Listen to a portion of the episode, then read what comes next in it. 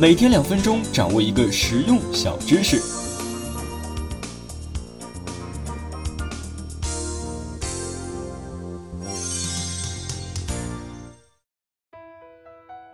前两天啊，我的发小狗子告诉我呢，刚跳槽进一家公司两个月了，感觉呢部门有小圈子文化，我被排挤了，怎么破？原来啊，狗子刚进公司呢，本想好好露上一手，工作成果呀也确实可圈可点，但是他却发现，他的意见常常被领导忽视，跟领导沟通的机会呢也很少。表面上来看，狗子是这个部门的人，但是啊。被一个无形的小圈子排除在外。其实啊，职场中呢，不止狗子会遇到这样的问题，相信很多职场都有小圈子文化。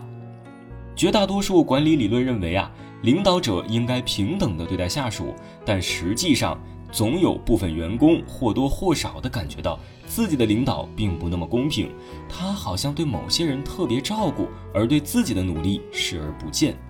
但是，LMX 理论及领导者成员交换理论认为，每一个员工的能力有大小，重要艰难的工作必须优先排给能力强的员工。久而久之呢，这些员工得到更多的锻炼的机会，与领导沟通更多，更理解领导的意图。最终啊，领导身边自然而然的就会形成了一个看不见的小圈子。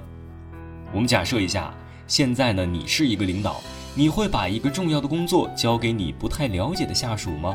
不会的，你会交给你信任的人，也就是你小圈子里的人。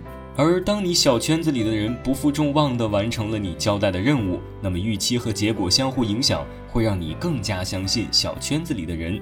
这在心理学上啊叫做自我实现预期。同时啊，领导者的时间是有限的，要提高工作效率，保证最终工作的完成。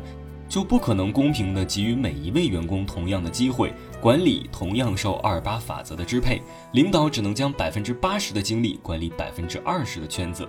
最典型的，比如 NBA，有些球员常年打满场，而有的球员呢只能坐冷板凳。但是我们不会去指责教练不公平，因为球队的唯一目标就是要赢，而企业也一样，就是要盈利。所以不要跟领导谈什么公平，先进了他的小圈子再说。那具体怎么办呢？首先要展现你的能力，信任是小圈子的基石。你要让领导信任你，你必须展现与这相匹配的能力。其次，注意互动的方式，表现你进入小圈子的诚意。不少人在互动中偏爱于表现自己，比如说，我认为这个方案很好，但我有几点想法，这给予人不好的体验。所以，别把小圈子文化厚黑化，不如以一种正常职场文化来看待，至少心里不会有那么重的包袱。